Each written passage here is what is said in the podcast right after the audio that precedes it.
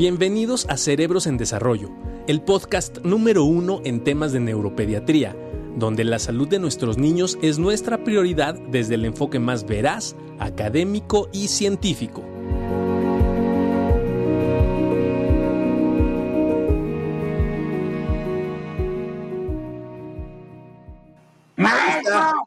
Así lo tiene, así lo tiene el COVID, el Omicron al maestro Barragán. Así me tiene, compadre, así nos tiene a todos.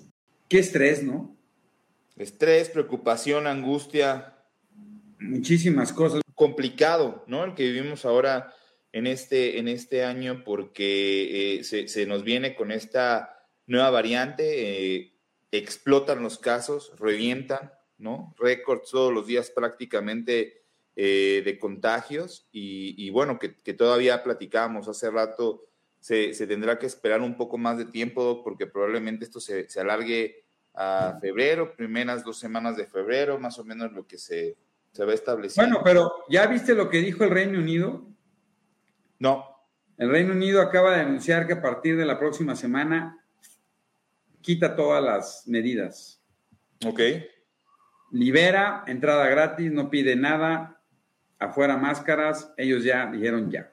Pues es muy interesante ahora. Este cambio, tenemos dos, dos personas extraordinarias que nos van a ayudar, porque como que estábamos esperando, Juan Carlos, y lo platicamos la semana pasada, ¿no? Como que todos estábamos muy hechos a la idea, regresan a la escuela los niños, no va a haber problema, todo perfecto, y de repente otra vez el bombazo.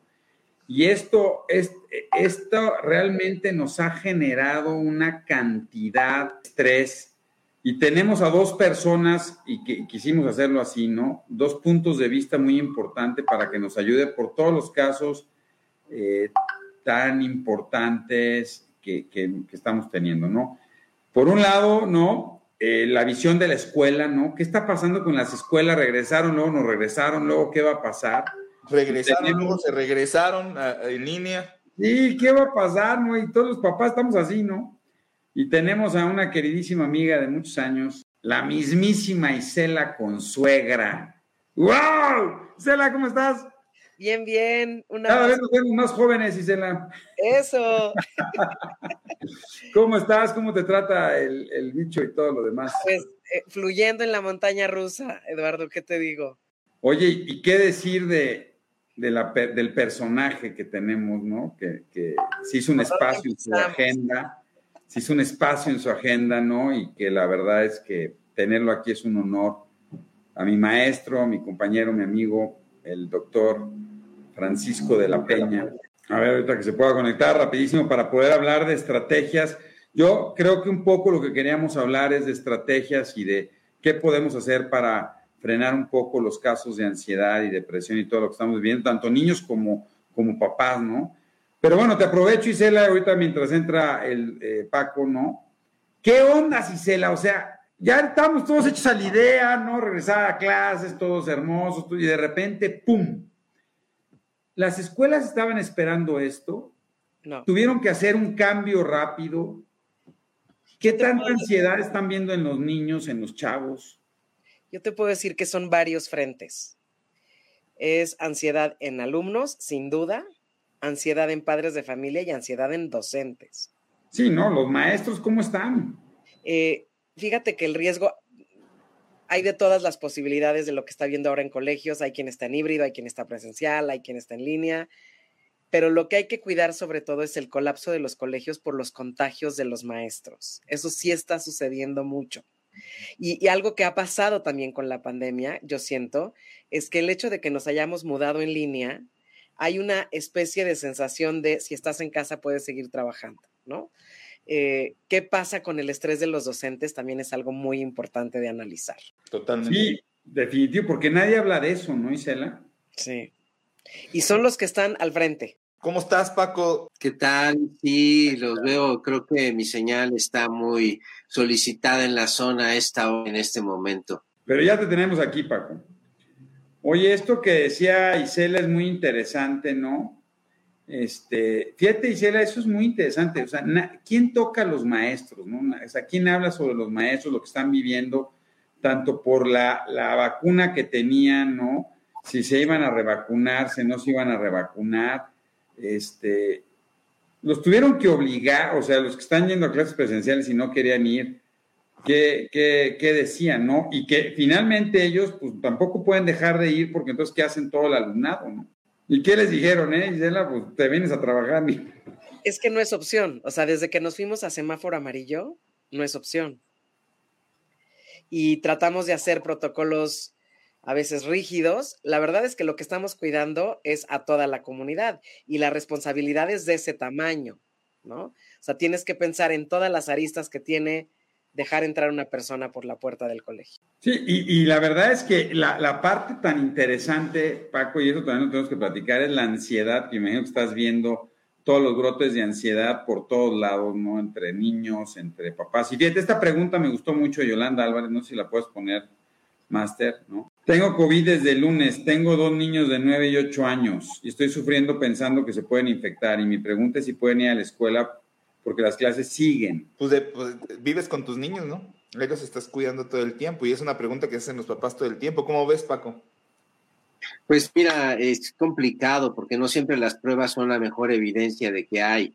Y si el papá es positivo en la prueba de COVID y convive cercanamente con los niños, probablemente los niños también estén así. Posiblemente se tenga que pensar como en un plan de aislamiento familiar en esas condiciones. Yo he visto ahora muchos casos de personas en donde el papá o la mamá son positivos, enferman, los pacientes no. Esta semana el 80% de mis pacientes cancelaron porque tenían COVID o porque tenían alguien con COVID o porque algo con COVID pasó y pasamos a una situación en línea en la mayoría. Y algo que yo les hablaba de la ansiedad que puede generar regresar a la escuela, después regresar en línea, después regresar a la escuela, después regresar en línea, es acostumbrarte a que la vida puede ser así y que es una forma en que te vas a adaptar a algo que seguramente se va a quedar. Y vamos a tener muchas veces de ahora en adelante periodos en donde tenemos que estar en línea y periodos en donde podemos estar presenciales y acostumbrarnos a que puede ser una nueva normalidad. Yo así se los diría, y sobre todo a los maestros. Pero entonces aquí la intervención, ¿no? Y por ejemplo, ahorita Marisol dice, ¿no? Este, mi hijo que tiene TDA, pues está más desafiante y en la noche están votando toda una serie de situaciones complicadas, ¿no? Están más irritables, están más agresivos, evidentemente con una manifestación de ansiedad. Entonces, la intervención tiene que venir, Paco, desde hacia los padres, ¿no? De, y esto que decías es muy interesante, ¿no? O sea, el cambio del set mind, ¿no? De, de cómo tengo que empezar a ver la vida cambiante y de la capacidad que tengo adaptativa a esto, de todo el grupo, ¿no? Estamos presentes aquí, por el bienestar del niño, o seguir pensando muy linealmente que no, es que lo más importante es que vayan a la escuela por la socialización y evitar la ansiedad, o lo más importante es que se queden en la casa en línea para evitar los contagios. No, yo, lo que quisiera comentar es cómo eh, al menos yo lo que trato de ver con mis pacientes y con los alumnos de posgrado con los que convivo en el instituto es no repetir la historia del principio del COVID y volvernos a panicar. O sea, si tomamos las medidas suficientes, probable que no tengamos que volvernos a aislar. ¿Y a qué me refiero con eso? Quizás yo sea exagerado, pero yo utilizo doble cubreboca y tiene que ser de los reconocidos que pueden detener al Omicron. Y los, las áreas, pues evidentemente van a tener que estar ventiladas, si no, no estamos en esa área. Y si podemos hacer un switch en línea, hacemos el switch en línea. Entonces, yo creo que si nos vamos acostumbrando a que eh, las cosas puedan cambiar sin generar eh, problemas adaptativos y lo platicamos y lo hablamos, sobre todo enfocándonos en las ventajas que esto puede significar. Fíjate que ahí, nos preguntan, eh, Paco y Cela, eh, preguntas de todo el tiempo en la, en, la, en la consulta, ¿no?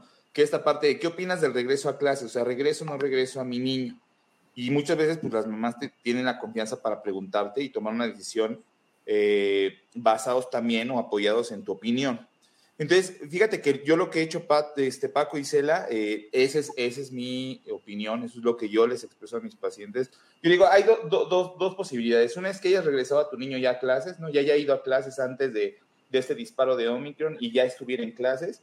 Y el otro es niños que nunca han ido, o sea, a partir del, del, del inicio de la pandemia y se mantienen en línea. Entonces, yo lo, lo, lo divido de esa manera. Les repito, esta es mi opinión Los niños que nunca han ido a clases desde el inicio de la pandemia y se la han pasado en línea, yo le digo a los más, bueno, me preguntas ahorita si lo vas a regresar a la escuela en este momento, justo en este momento, mi respuesta es no lo regreses. Llevas dos años sin que vaya a la escuela. No te cuesta nada esperar un poquito más para que veamos cómo estamos a mediados de febrero. Esa es mi primera respuesta para los que no han ido a clases durante dos años y se mantienen en línea. Y para los otros que ya se mantenían en clases y que retomaron el 3 de, de, enero y han seguido en clases, mi respuesta es, sigue yendo a la escuela. O sea, al final de cuentas, asiste, no rompa la rutina, ve a la escuela y al final sigue tus medidas, ¿no? Y lo decía Paco, o sea, tu cubrebocas, que sea eficiente, consultarlo con tu médico, que te diga realmente qué medidas son las que valen la pena, y aún así, pues siempre va a existir una posibilidad de, mm, de contagio. Pero, ¿cómo ves, Isela? ¿Qué onda con esto? Porque las preguntas dan, ¿lo regreso, no lo regreso? ¿Qué hago? ¿Me aguanto? Decía por ahí una mamá, regresó a la escuela, por ahí, ¿no? Y empezó con vómitos en la mañana, ¿no? Empezó a dormir mal, lo noto muy estresado. ¿Qué hacemos con eso, Isela? ¿Cómo ves? Me parece que es una excelente pregunta, Juan Carlos, y te diría, te quisiera decir muchas cosas, pero la primera que te digo es, esta etapa del COVID lo que está haciendo es que está tocando a la puerta de personas que se estaban cuidando mucho. O sea, nos cambiaron las reglas del juego eh, cuando ya habíamos medio aprendido a vivir con eso. Eh, eso elevó la ansiedad y entonces tú piensa en un niño que ha venido escuchando temas de muerte por más de 24 meses, ya perdí la cuenta, eh, y si te dicen que ir a la escuela es amenazante, porque puedes contagiarte, evidentemente va a haber muchísima ansiedad. Yo te diría, hay que analizar cada caso en particular. Casi te puedo asegurar que los protocolos sanitarios de los colegios están súper revisados y que la mayoría, al menos en la información que yo tengo, los contagios no están sucediendo dentro de los colegios, sino que vienen de afuera hacia los colegios. Es decir, en un afán por de los colegios por sí ofrecer el servicio y por contener a la comunidad escolar, están haciendo, estamos haciendo muchas cosas por no cerrar. Entonces, el protocolo está funcionando. Quiero pensar al menos en un 95% de lo que yo sé, eh, pero aún así no está funcionando para no filtrar la ansiedad. Por eso es que este tema es sumamente importante. Yo creo que lo que está pasando es que llevamos muchos meses, si bien no hablando de muerte, pensándola a muchos niveles, consciente e inconscientemente, y por algún lado tiene que votar. Y lo que está haciendo Omicron es tocar a la puerta de personas que se venían cuidando mucho también. Pues sí, no, así es. Y mira, o sea, y todo, muchas de las respuestas, Paco, es no puedo dormir, cefalea, irritabilidad, ansiedad, hablo mucho. Yo, yo, yo, yo en particular, para lo que señalas, Eduardo, tendría que dirigirme dependiendo de la edad. Si son niños, mucho más con los papás. Si son adolescentes, más una intervención personalizada. Uno, de cómo reconocer lo que les molesta. Dos, de cómo verbalizarlo y con quién más cercanos a su alrededor lo pueden hablar. Con los niños incluso puedes utilizar técnicas como dibujos o jugar con los muñecos en representaciones. Y con los adolescentes a veces puedes hacer incluso símiles de películas o de series donde se sientan identificados con estas situaciones. Es como un primer paso. Algo que yo estoy utilizando de manera pues ahora sí que rutinaria ya con mis pacientes son medidas que les llamamos coadyuvantes. Entre ellas hay dos que en particular ayudan mucho para, eh, para el manejo de la ansiedad, sobre todo la incertidumbre de lo que está pasando y sobre todo por la alta el alto contagio que tiene este Omicron, ¿no? Y como, como lo decían, tú sí, todos los que nos estábamos quedando que nunca nos ha dado, yo he ido, o sea, está a mi alrededor por todos lados el Omicron. Y eso genera mucho estrés. Pero bueno, la medida tendría que ser entonces con uno, la meditación o el mindfulness, que da mucho control y reconocimiento de la persona y se pueden hacer técnicas muy sencillas con, con eh, eh, guías que puede bajar la persona de YouTube o también la actividad Puede decir la actividad física, ¿no? Sí, la actividad física bien importante porque nos preguntan ahí, ¿no? Y es, es lo que Paco comentaba ahorita. O sea, ¿qué estrategias se pueden llevar a cabo eh, para intentar disminuir la ansiedad? Lo veníamos comentando. Sí, la actividad física. Ahora, esto se está implementando en los colegios, Isela, o sea, se están abriendo espacios para poder hacer meditación, plática sobre esto, o sea, sí están tratando de hacer una intervención más, porque de repente también algo que sentimos, y muchos papás lo han manifestado, es que las escuelas de repente se arrancaron con todo para tratar de meter 18 meses en 6 meses, ¿no? Entonces, métele, entonces, ¿qué tanto, si ya de por sí estoy estresado, estoy ansioso, y luego llego al colegio y me quieren meterlo de un año en 6 meses para los otros 6 meses acabar de ajustar, ¿eso está pasando? Yo te puedo decir sí, tanto formal como informalmente. Previo al regreso a clases, tuvimos que hacer mucho trabajo con los docentes de también rescatarlos a ellos, ¿no? Eh, porque ellos van a hacer un efecto cascada en esta contención de los alumnos. Los departamentos de psicología no se dan abasto eh, en ningún colegio, entonces los docentes tienen que fungir como este guía, este apapacho, esta contención que tiene que ver mucho con eh, información verídica, y optimismo, resiliencia y adaptación, yo te diría. Esas son como las palabras claves. Eh, como dice el doctor, con la información, aprender a vivir con esto sin caer en fatalismo, ¿no? Estamos muy bombardeados de esto. También un poco de desintoxicación, o espacios donde los niños puedan estar libres de esta información y simplemente jugar. Y sí creo que los colegios ofrecen esa oportunidad. ¿Cómo tenemos que hacer esto? Muchísima capacitación a los docentes para poder contener. Hay, rápidamente les digo, la SEP hace toda una parte de un programa bienestar y creo, me atrevo a decir que todos los colegios de alguna u otra forma estamos ofreciendo esto que ahora se llama bienestar o educación socioemocional de alguna u otra forma. Dice, dice por ahí algo eh, Sony eh, Tetspado, que dice que lo, lo platicábamos con la, con la experta en infectología, que platicamos sobre Omicron y decía, bueno, es que esta parte es como una especie, más bien, radica en la responsabilidad que tengo como sociedad, una responsabilidad social en el sentido de, decir, bueno, o sea, los llevo a la escuela, pero no los llevo a la escuela, pero los saco a las plazas, nos vamos al cine, nos vamos de viaje, nos vamos de vacaciones y de repente, pero no los llevo a la escuela, como dice y resulta que eh, probablemente el sitio donde eh, se, están contagiando menos es la escuela y tienes más riesgo de contagiarte en una situación recreativa, ¿no? Entonces, eso hablamos, si realmente estás guardando un aislamiento, pues en teoría tendría que ser un aislamiento bajo todo el tenor de la, de la palabra y pues evitar realmente este, estar saliendo a, estas, a estos sitios con poca ventilación o, con, o que no cumplen los, los requisitos para, para, para, bueno, para proteger un poquito sobre, sobre los contagios, pero al final sí radica en esto, ¿no? Porque de repente es, bueno, ¿dónde me contagié? Que esa es otra parte que genera, no sé qué te parezca, Paco y Cela, a la gente le genera mucho estrés saber dónde se contagió. Y de repente dice, bueno, no habrá sido este cuate, no habrá sido el otro, y te lo digo, o sea, te lo digo ahí, pues, a mi, a mi papá le pasó, ¿no? Mi papá, te lo juro que es una lista ¿no? Y están mis hermanos que no me dejan mentir, de las personas que vio los últimos tres días, ¿no?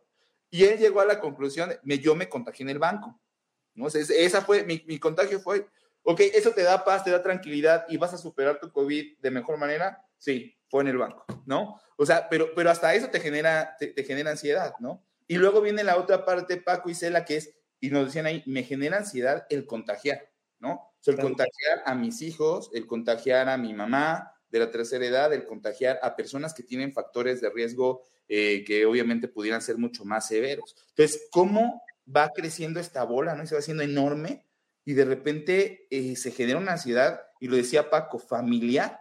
O sea, ya estábamos en una variante donde incluso el aislamiento ya no es individual, es de la familia, es un aislamiento familiar. Sale uno positivo y prácticamente todos para casa. yo te diría que, hablando propiamente de ansiedad, pues la ansiedad es un monstruo de mil cabezas, ¿no? Eh, y es un miedo generalizado que yo creo que todos, a algún nivel, hemos sentido en la pandemia. A veces más, a veces menos. Por eso uso la palabra, eh, la frase de montaña rusa, porque estamos ahí. Y ve tú a saber las válvulas de escape que cada quien necesita, ¿no? Lo ideal sería que los colegios nos convirtiéramos en una válvula de escape organizada, planeada, que funcionara para sí como un poco destilar esta ansiedad, porque hay también una muy buena dosis de negación, ¿no? A mí no me va a pasar, o si ya me pasó, no me va a pasar, o si voy a este lugar, no pasa nada, un poco por la necesidad de seguir viviendo también. Bueno, pero te voy a decir otra cosa muy interesante que Paco lo tocó, ¿no? Es este, mi hijo no está aprendiendo a leer y escribir, se va a retrasar, le va a impactar, no va a llegar a la universidad.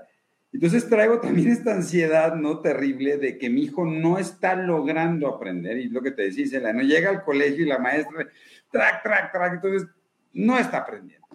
Llévelo con el psiquiatra y entonces, madre de Dios, no, si mi hijo no está tan mal. Yo ahí lo que te diría es... no, Paco. sí, yo creo que sin duda vamos a enfrentarnos a consecuencias más graves más adelante, e incluso que tienen que ver con situaciones traumáticas o situaciones de problemas depresivos asociados a todos los efectos que la pandemia y sobre todo el aislamiento social y los cambios han generado.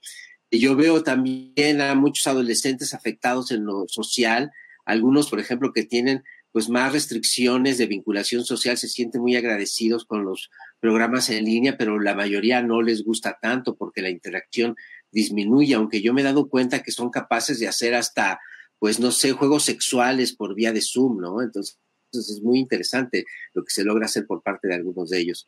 Eh, yo creo que esta ansiedad sí se puede ver específica, sobre todo cuando se ven superados y se dan cuenta que no pueden tener supervisión o apoyo que a veces lo consiguen con los pares o con los maestros directamente en la escuela. Y yo lo que sí he visto que se ha incrementado de manera significativa son episodios de crisis de angustia, de ataques de pánico, en situaciones en donde ya no pueden y no tienen con quién ir, entonces les entra eh, un fenómeno de pánico.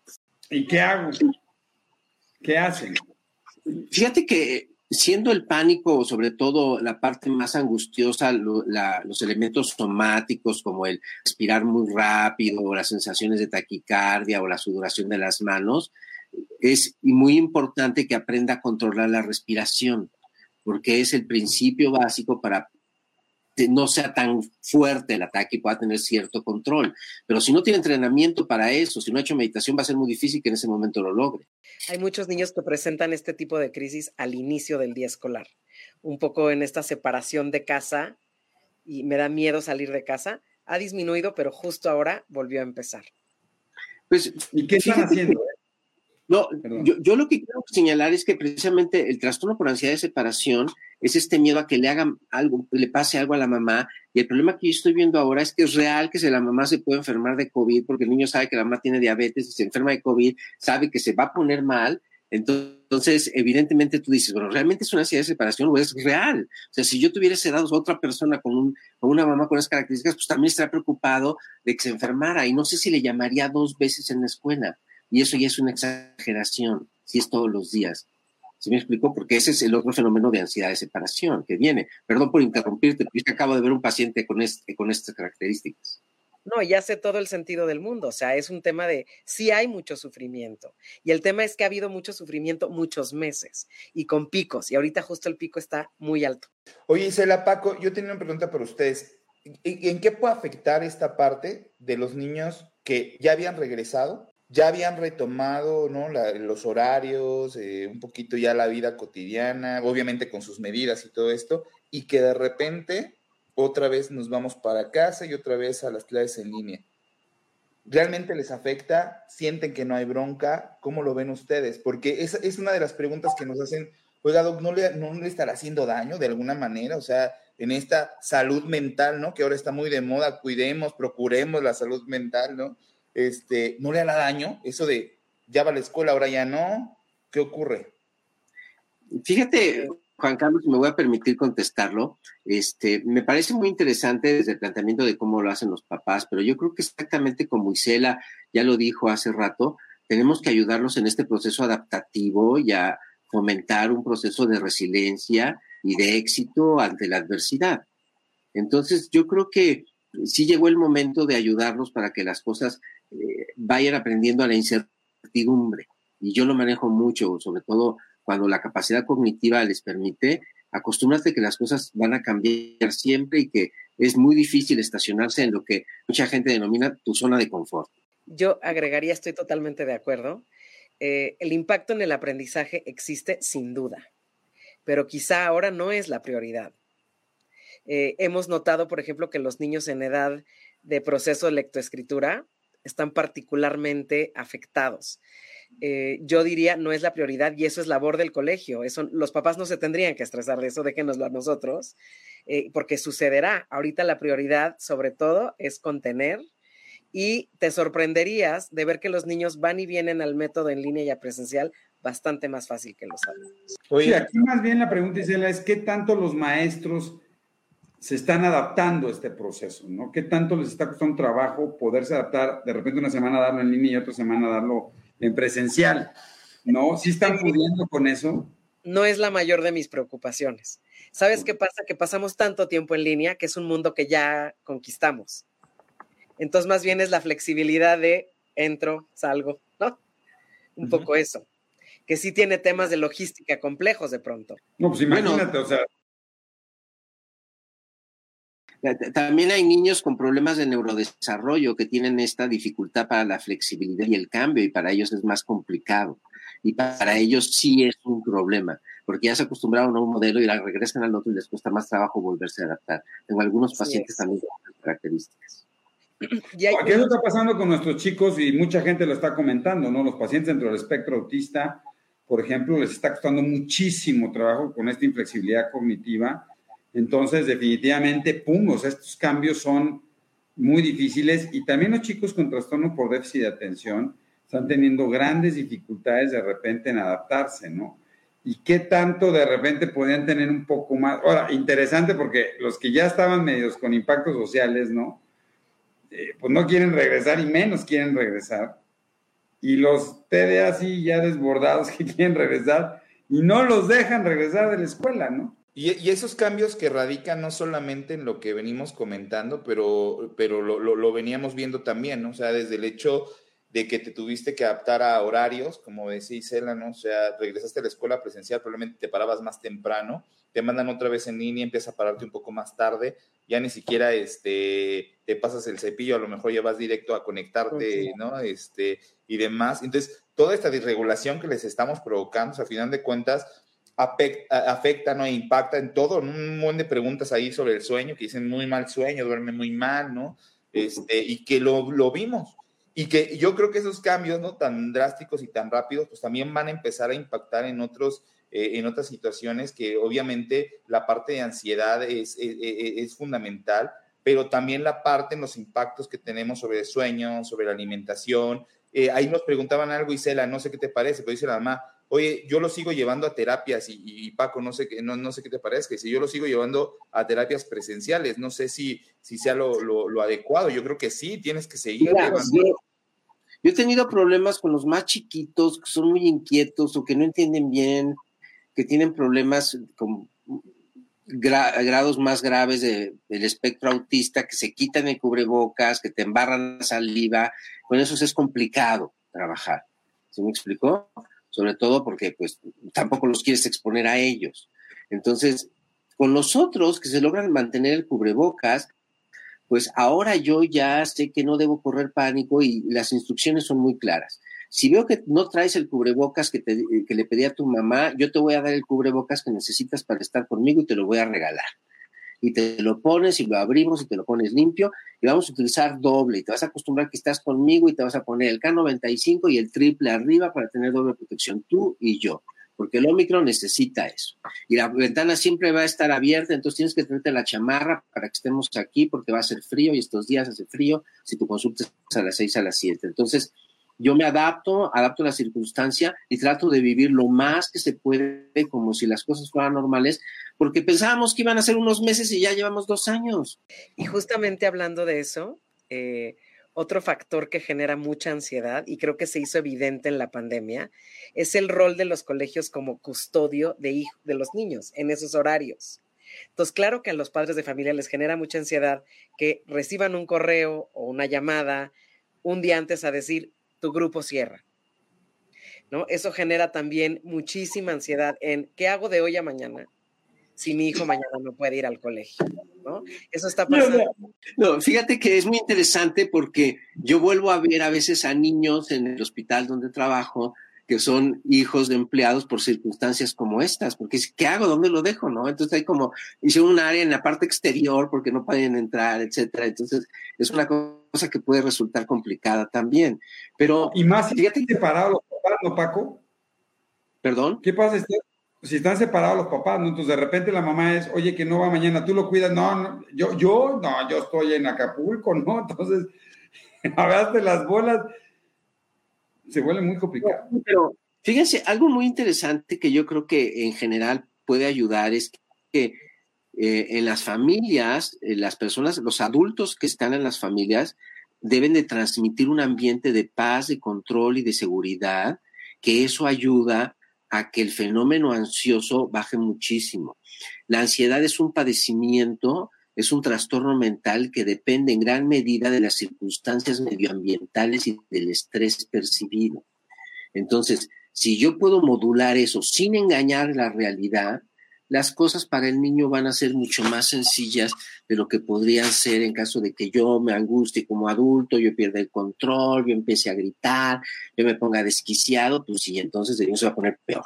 Entonces, el que tiene que ir, por eso, aquí era muy importante esto, porque entonces papá y mamá tendrían que estar tomando apoyos para lograr regularse, porque lo vivimos nosotros, ¿no?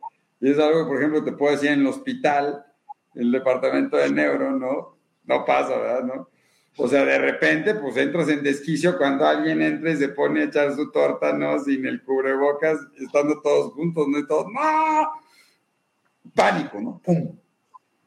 Y entonces llegas a tu casa pensando que tienes COVID y que vas a infectar hasta el perro.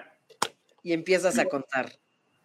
Y esto, no, es muy interesante, este, Eduardo, porque recientemente yo revisé un artículo en dictaminación precisamente sobre la COVID-fobia, ¿no? O, la fobia, todos estos elementos que tienen que ver con el miedo a contagiarte de COVID. Y es muy interesante cómo ahorita lo estamos teniendo, sobre todo en estas olas, que muchos creen que puede ser la última, pero yo creo que no, yo creo que se va a alargar un poco más.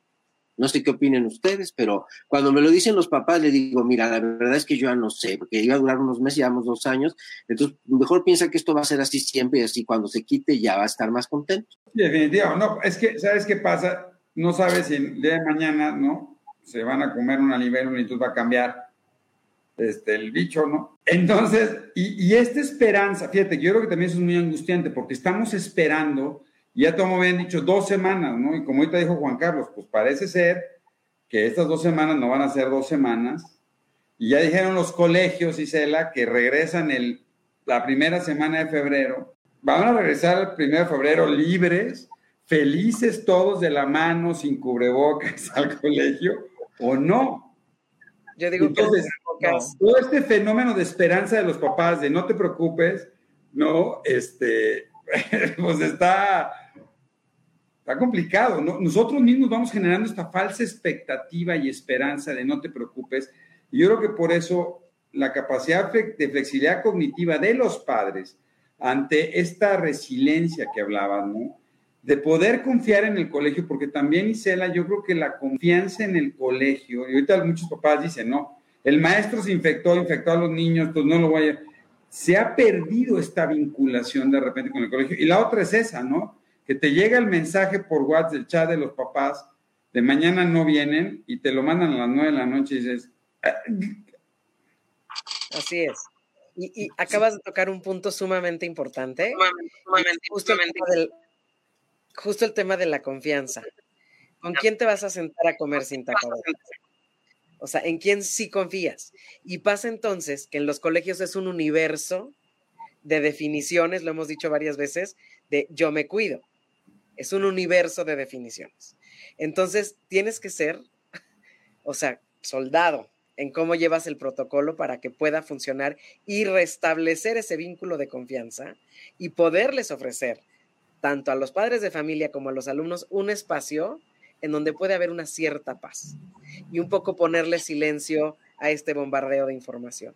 A mí me parece muy interesante lo que dice Isela, sobre todo en este plano de los momentos en que comparten los alimentos dentro de la escuela, porque sí he visto que genera mucha ansiedad, pero no todas las escuelas tienen los espacios abiertos en donde los alumnos pueden a lo mejor reducir los riesgos en el exterior, quitándose las mascarillas y comiendo y evitando hablar mientras comen, ¿no? Y que haya quien vigile eso.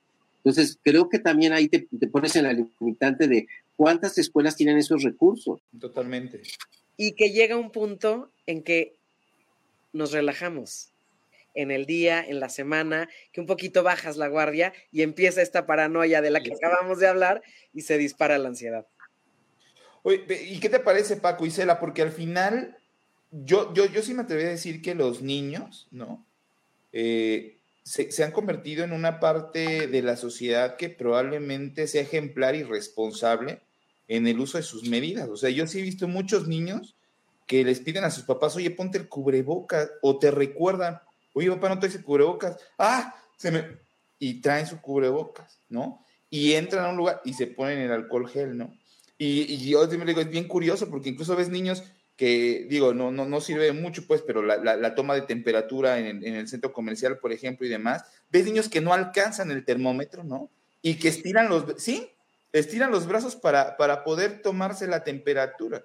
Entonces, de alguna manera, ¿cómo se ha ido transformando? ¿Cómo, de alguna manera, creo que sí tenemos un, un, un grupo de pequeños eh, mucho más eh, preparado para estas circunstancias, eh, mucho más conocedores de lo que es esta parte de las medidas de higiene y que de alguna manera esto nos ha dejado la, eh, la pandemia. Em, ¿Cómo lo han visto ustedes? Porque yo creo que esto sí ha sido una, un cambio eh, total en estos eh, grupos de, de, edad donde hoy tenemos chiquitos que realmente tienen un poquito más de, de, de, cuidados, un poquito más responsables con estas medidas de higiene y ha sido bien curioso poder ver cómo se han ido adaptando a estos procesos y de repente dices, bueno, vas a ir a la escuela y no te vas a quitar el cubrebocas. Y hablando con algunas maestras te dicen, es que yo prácticamente son poquitos los niños que tengo esa bronca de que se lo retienen, o sea, sí se lo dejan, sí, sí entienden ese mensaje. Yo creo que esto tiene un impacto de un antes y después, nos cambió la vida y el desarrollo de estos alumnos sin duda será distinto y lo van a incorporar con bastante más maleabilidad que los adultos. Yo creo que dependemos de esas generaciones y de ahí tanta, tanta la importancia de la educación y de una información verídica, porque estos niños están haciendo conciencia de cosas que nosotros a esa edad no teníamos idea. Entonces hay que celebrar esas acciones esta, y una información que calme más que alarme y permitir que ese impacto que está viendo social en esas edades llegue a un punto que sea sano. No, en la tolerancia a la frustración, ¿no? Porque yo creo que traíamos una tendencia de cero tolerancia a la frustración y hoy pues, no te queda de otra, ¿no? Entonces, eso yo creo que también va a mejorar en estos niños su capacidad de, de, de adaptación a otros fenómenos que nos pueden pasar en un futuro y que seguramente va a estar mucho mejor que las generaciones probablemente un poco más grandes que la tolerancia a la frustración, lo vivimos, es cero, ¿no? Y que incluso no sé si les pasa, ¿no? Y a mí me pasa en el consultorio, lo vemos en el hospital, en todos lados, y no sé si te pasa en la escuela, llega a la escuela el papá y se quita el cubrebocas, ¿no? ¿Y usted por qué se quita el cubrebocas? Que ya estoy vacunado, ya me puse dos vacunas, me puse ya cuatro vacunas, ¿no? Ya tengo el booster del booster, no me va a dar nada. La ¿no? que no ha salido.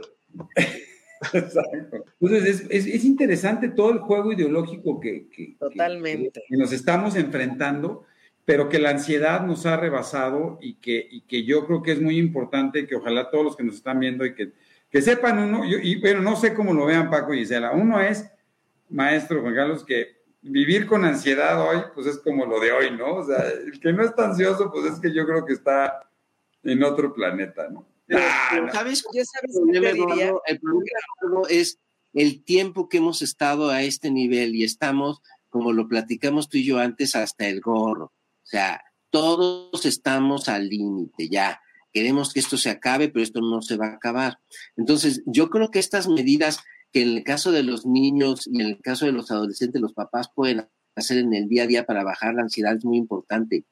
¿no? La verbalización, la actividad física, las, los tiempos compartidos de calidad, como se los digo yo a los papás, ¿no? En donde hay un intercambio significativo con tus hijos y tú estés regulado emocionalmente. Si no, no los ayuda, los estás dañando.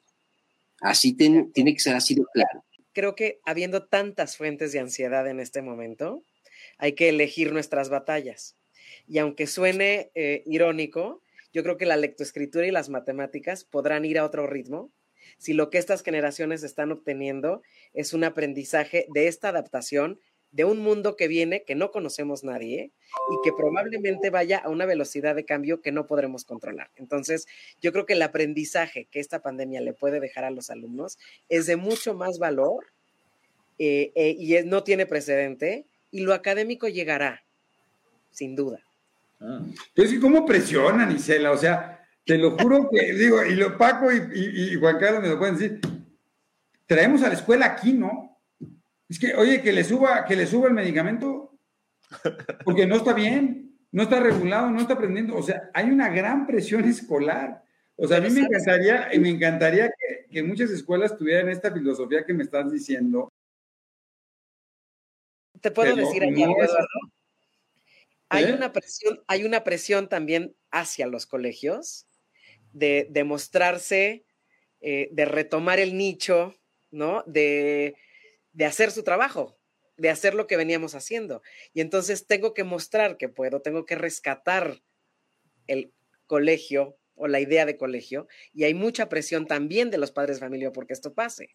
¿no? Ahorita estamos en una charla muy linda y muy cómoda, pero la realidad es que sí hay presión de un final de ciclo escolar, de calificaciones y tal. Yo creo que se tiene que ver con otros lentes. Tenemos que cambiar.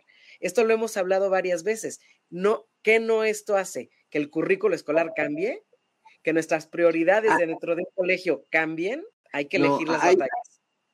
Hay un fenómeno de ansiedad que a mí me gustaría comentar aquí, ya que estamos hablando con las escuelas y lo que está pasando con este tiempo tan largo en donde la aprendizaje sus limitaciones, es el hecho de que eh, un chico ha podido con la escuela porque siempre ha tenido dos o tres tutores, toda la primaria y toda la secundaria.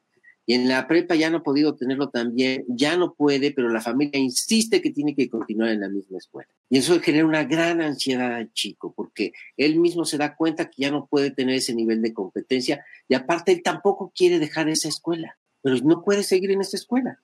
La mamá dice, pero es que ha podido, Francisco, pues ha podido con seis, eh, con seis ayudantes. Pero si él no se quiere ir, Francisco, ¿qué hago? O sea, chavo te dice, es que aquí tengo a mis cuates, no me quiero ir, me está costando pero, pero, pero, ya llevas ya ahorita a mitad del año ocho extraordinarios y nada más puedes presentar cuatro. A ver, ¿cómo le vas a hacer? Pero es que uno se engancha con lo que conoce. Te tienes que, justo hablando de esta flexibilidad y adaptación, eh, es soltar lo que cuesta, ¿no? en, este, en este caso yo diría, eh, y aprovechando la experiencia que tienes con las escuelas Isela, es, o sea, ayudar a los papás a que se den cuenta que a veces su hijo puede tener una competencia diferente a lo que ellos esperan, pues sin tanto apoyo. O sea, qué bueno que tengan para darle el apoyo, pero estamos hablando de la independencia y la autonomía que se requiere para la preparatoria y pues va a tener lo que él pueda tener.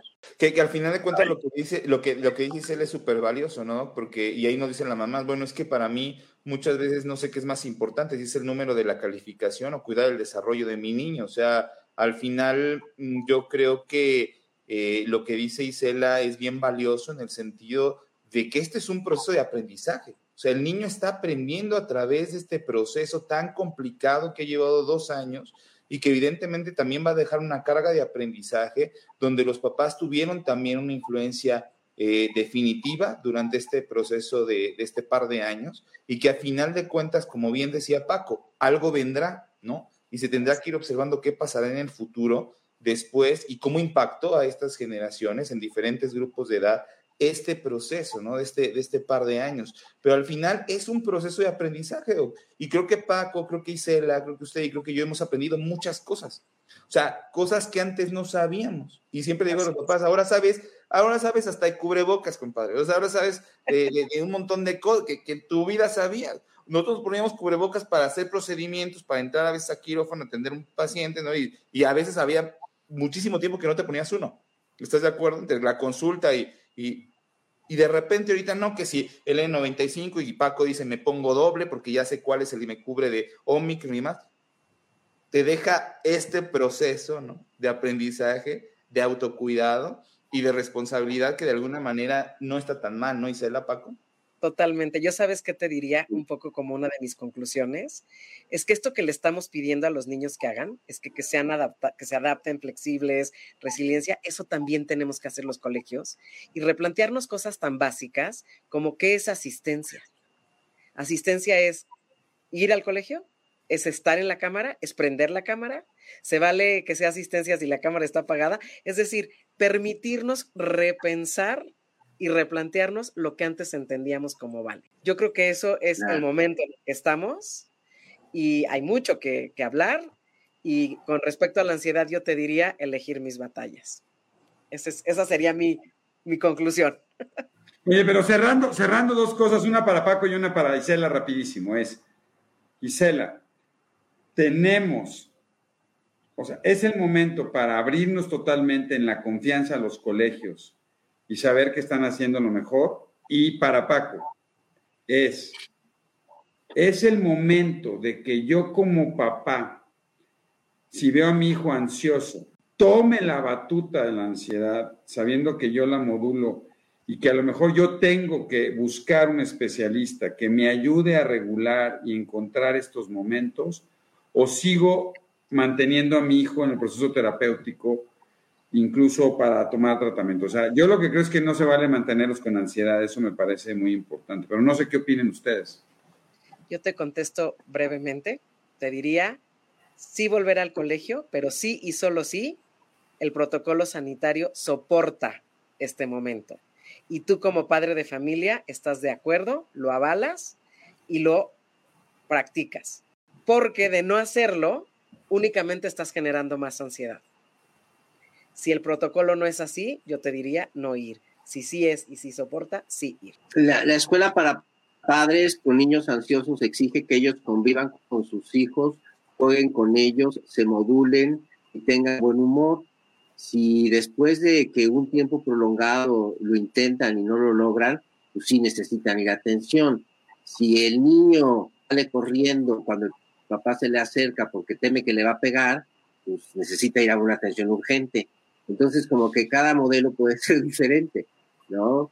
Este, y, yo creo que transmitir confianza, paz, eh, positivamente y de manera racional, es una forma que le inspira seguridad a los niños y sobre todo que los papás eh, no, no deben educar a sus hijos en una burbuja, pero sí pueden filtrar la información y cómo la reciben sus hijos. Eso es cierto. Y no que vean, ¿no? El, el, ¿Cuántos han visto ya la serie de Netflix del, del juego del camaleón? Chavitos de 7, 8 años que ya no pueden dormir y que están... Y fíjate cómo, Eduardo, esa serie lo que habla es de muerte. Muerte por vivir. Y lo que está en nuestra mente todo este tiempo es muerte. Entonces es como hacer eco a algo que ahorita no necesitamos hacer eco. Ya no más. Totalmente. Totalmente. Pues yo, yo, yo creo, y a mí me gustaría cerrar, Doc, de nuevo hablando de lo que Paco decía, este, hay que ser positivo siempre, ¿no? Bueno, casi siempre, la mayor parte de las veces. Este, ojalá y esto acabe muy pronto, ojalá y sí, ¿no? existe, existe también algunas opiniones ¿no? de expertos, no somos expertos en esa, en esa materia, pero que dicen que podríamos estar cerca por el comportamiento que se tiene de los contagios y la velocidad a las cuales están eh, llevando de, poder estar cerca, ojalá, ojalá y así sea, cerca de terminar con esta situación de, estos picos, porque al final de cuentas sabemos que eso, esto se va a convertir en algo ya endémico y que llegó para quedarse y que seguramente tendremos que estarnos inmunizando muy similar a lo que pasa con, con influenza cada año. Pero bueno, me refiero a poder regresar y retomar cada vez eh, con mayor seguridad y, y sobre todo confianza las actividades que, que realizamos eh, día con día. Ojalá y, estemos cerca de eso y que, y que bueno, todo este proceso eh, de, de, experiencia, de enseñanza que nos ha dejado este par de años, pues lo veamos bien reflejado en lo, en lo, en lo que se viene en el, en el, en el futuro y ojalá, como decía Isere, decía eh, Paco, tengamos estas generaciones que donde realmente este, este, esta experiencia haya servido muchísimo en, en el sentido de su formación y por ahí decían muchos papás, es que también la vida enseña, ¿no? Los retos de la vida enseñan muchas cosas, no es todo la parte de la escuela y, al final de cuentas es un, es un todo, ¿no? La familia enseña, la escuela enseña, la escuela es fundamental, también eh, tanto los problemas en casa como en la escuela te enseñan eh, bastante. Entonces creo que lo decíamos, es una unidad, es un todo que tenemos que ir conociendo, aprovechando y trabajando eh, unidos siempre, ¿no? En, busca de, de, satisfacer las necesidades de cada uno de los, de los pequeños. Dice Isa. Rapidísimo, no, rapidísimo más. Dice, doctor Francisco, ¿cuándo es necesario dar el paso a buscar ayuda profesional para la ansiedad para los niños? La ansiedad, como la mayoría de los problemas en, en psiquiatría, en salud mental, son dimensionales, es decir, tienen de poquito a más y dependiendo de las circunstancias pueden aumentar o disminuir. Si yo veo que aumenta significativamente, de manera que no es normal para como yo veo a mi hijo y se mantiene, los criterios normalmente dicen dos semanas como mínimo, hasta varias semanas, y, producen una, una afección en el funcionamiento de la persona, es el momento para buscar ayuda. Oye, y fíjate qué interesante, ya nomás para cerrar, hay dos temas que el COVID también ha generado, porque a veces, y ahorita lo decía Isa, ¿no? La angustia es que no podamos quitarnos otra vez el cubreboca. O sea, cuando pensamos en pandemia, la angustia en realidad tiene más que ver con nunca me voy a quitar el cubrebocas y por lo tanto voy a poder estar tranquilo. Eso es bien interesante. Y dos, es que ha generado una polarización entre la vacuna y no la vacuna, ¿no? Entre los vacunas y los antivacunas. Y ha sido súper interesante que los niños hoy también, incluso hay niños que ya tienen posicionamiento entre vacunas y antivacunas. Qué interesante porque también esto genera fenómenos de ansiedad, ¿no? Que yo creo que no deberían de estar tan involucrados y, que debemos de cuidarlos muchísimo, ¿no? Oigan, pues se nos dio rapidísimo la plática, mucha gente feliz, ¿no? Gracias. Creo que es muy importante hablarlo y platicarlo abiertamente, ¿no? Y como siempre agradecerle su tiempo y su disposición y toda su expertise, ¿no? Este, porque la verdad es que creo que nos hace mucha falta a todos, ¿no? Poder, poder platicar de estos temas y, vivirlos, porque lo estamos viviendo y de repente los papás nos estamos sintiendo así como los docentes. Y te digo, los maestros es bien interesante, nadie habla de los maestros. ¿no? Yo tengo varios pacientes son maestros y dicen, Doc, no puedo. De repente ir a dar clases me da una angustia terrible. Y sí. Pero no puedo dejar ir no dar clases. Y digo, pues, ¿qué cree? Me pasa igual en el hospital, ¿no? Ir a meterme al hospital me da una angustia terrible, pero no puedo no ir al hospital. ¿Qué tenemos que hacer? Adaptarnos y sobre este proceso adaptativo, cubrirme y cuidarme lo más posible. Gracias, es un placer y un honor y una delicia escucharlos. Sus conclusiones, por favor, rapidísimo, las últimas. Pues muchas gracias por la invitación, un abrazo. Muchísimas gracias, compadre. Gracias, Paco. Como siempre, celebrar es su trabajo, Juan Carlos y Eduardo, y yo les diría tres palabras clave, clave, las que dije hace rato, resiliencia, adaptación y flexibilidad. Muchas bendiciones, cuídense mucho, que estén muy bien. Gracias a todos que estuvieron con nosotros. Les mandamos un fuerte abrazo. Gracias a todos. Linda noche. Cuídense, buenas noches. Muchas gracias. Gracias, bye.